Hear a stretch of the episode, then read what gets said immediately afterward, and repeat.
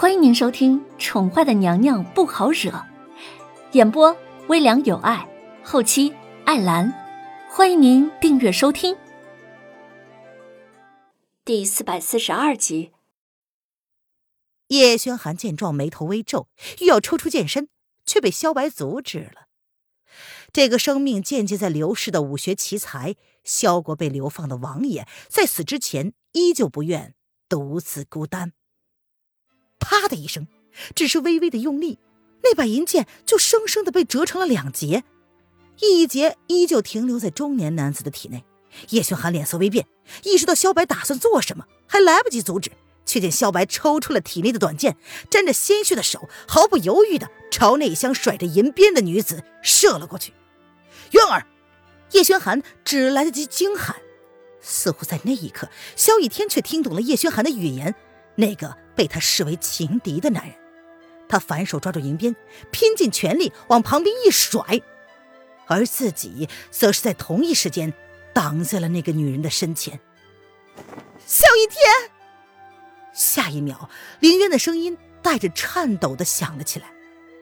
那柄断剑却是穿透了萧逸天的后背，最后没入大殿左侧的石柱之内。凌渊躲过了那一击。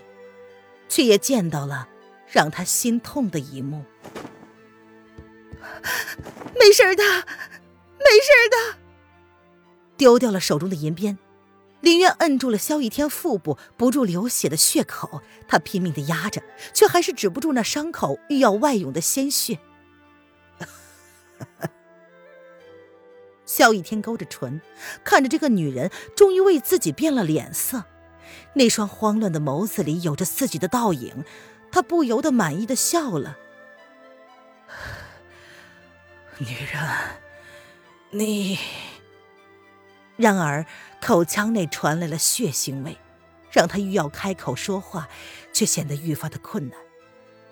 叶轩寒丢掉了手中的短剑，他移步至萧逸天的面前，伸手点了他腹部的穴道。而一直围在四周的御林军，则是借机将萧白收服了。不要说话，你不会有事的。林渊摇着头，看着他口中不断翻涌的鲜血，脸色变得苍白，眼泪毫无预警的便浸满了眼眶。本王还是还是傻。明知你爱的不不是我，却却还是舍不得，舍不得你死。萧逸天想要完整的说完一句话，却是很困难。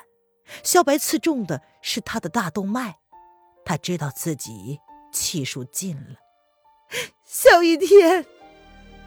林渊想要说些什么，却尽数被哽在喉咙口，最终只喊出了他的名字。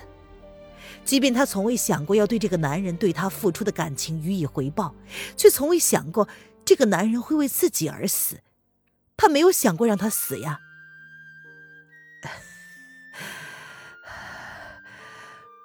能，能，能让你哭，值了。萧逸天艰难的说完最后一句话，便勾起了一抹笑，彻底的闭上了眼睛。萧逸天死了，你别死，萧逸天！林渊拍打的男子依旧带着温柔的脸庞，他的眸子里泪意难忍。叶轩寒看着林渊情绪失控，叹了口气。他蹲下身子，将大掌轻轻地放在林渊的肩膀之上，无声的安慰。虽然萧雨天那句话没有说完整，但他相信林渊是听懂了。能看到你为我哭，值了。他不是萧雨天，却能理解萧雨天。叶轩寒淡淡的开口：“小野猫，他已经死了。”他是自私的，他庆幸萧逸天为林渊挡去了那一剑。叶轩寒，我……林渊转手，眼中此刻是真真的愧疚。我只要你活着。叶轩寒伸手拭去林渊眼角的泪水，他淡淡的说着，只是那双眸子掠过了一丝冷漠。被众人围在中间的灰衣男子，因为胸口上的那一剑，加上软骨销魂散的药效，已经七孔流血，处于弥留之际。萧太后不顾冷笑的劝阻，靠近了那个人，精致的面容面无表情的看着萧白。萧白已经感觉不到来自身体的疼痛了，隐约之中仿佛看到了曾经熟悉的场景。他喜欢的女人穿着一身素衣，成为了别人的皇后，还替那个人生了孩子。他设计让另外一个男人，让那个女人失去了他喜欢的男人。然后在八年前，他遇上了一个跟那个女人长得极其相似的女子。也是这样的一个时候，空气中还泛着冰凉的气息。他要了那个女人，事后却又对那张极其酷似的容颜弃之不顾。影月，你要去哪儿？叶安见影月要走，不由得开口询问：“主子受了伤，他怎么能离开呢？”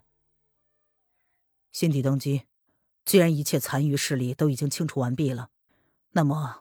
该准备真正的登基大典了。影月回头看了看已经被毁的差不多的大殿，不由得摇了摇头：“喂，先别走，先别走啊！”易安想要高声阻止，却在两个重臣的目光之下，渐渐失了声音。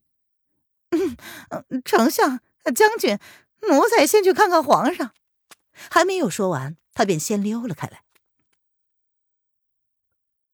池儿。人之将死，他竟会对那个女人生下的孩子心生愧疚。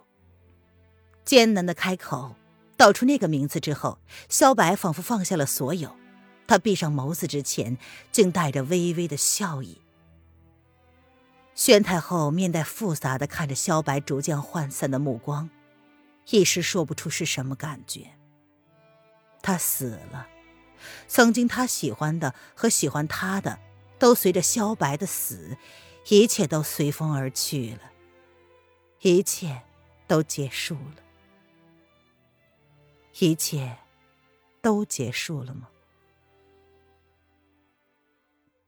被御林军重重包围的皇宫已经恢复了秩序，所有的官员被重新请回大殿，县城已经被清理，相关人员都被驱离。其中包括受惊的黎公主，还有功成身退的神医公子，一脸复杂的宣太后，以及情绪崩溃的皇后。薄弱半个时辰之前的热烈气氛，大殿之内不少东西都在打斗之中被毁了，甚至大殿柱子上还留着一柄断剑。高位之上，紫衣男子隐去了眼中的种种情绪。似乎在激烈的斗争之后，费尽了身上的所有力气。他斜倚在位子上，闭目养神，面无表情，罔顾台下跪了一地的朝臣。影月安静的站在一旁，看了大殿之下已经跪了整整三刻钟的大臣们一眼，随即他敛起眼睑，保持沉默。自从三刻钟前。百官看着高殿之上被拖下去的两具尸体，回想起那惊心胆战的一幕幕，至今心脏未能安放，更不敢在一切恢复平静之后不怕死的开口。南宫侯单膝跪地，看着高宇之上闭目养神的帝王，几度想要开口，却生生的忍住了冲动。又过了一刻钟，南宫侯只觉得自己再也无法继续保持沉默的时候。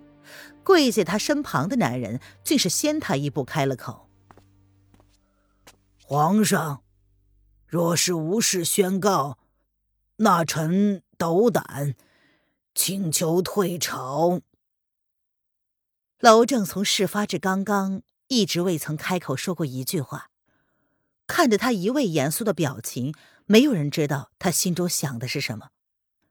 丞相大人的建议并没有及时的得到回应。等了半刻钟，在众人皆为这朝殿之内压抑的气氛而情绪愈发紧绷而不知所措的时候，台上的男人终于松了口。依丞相所言，退朝吧。听众朋友，本集播讲完毕，请订阅专辑，下集精彩继续哦。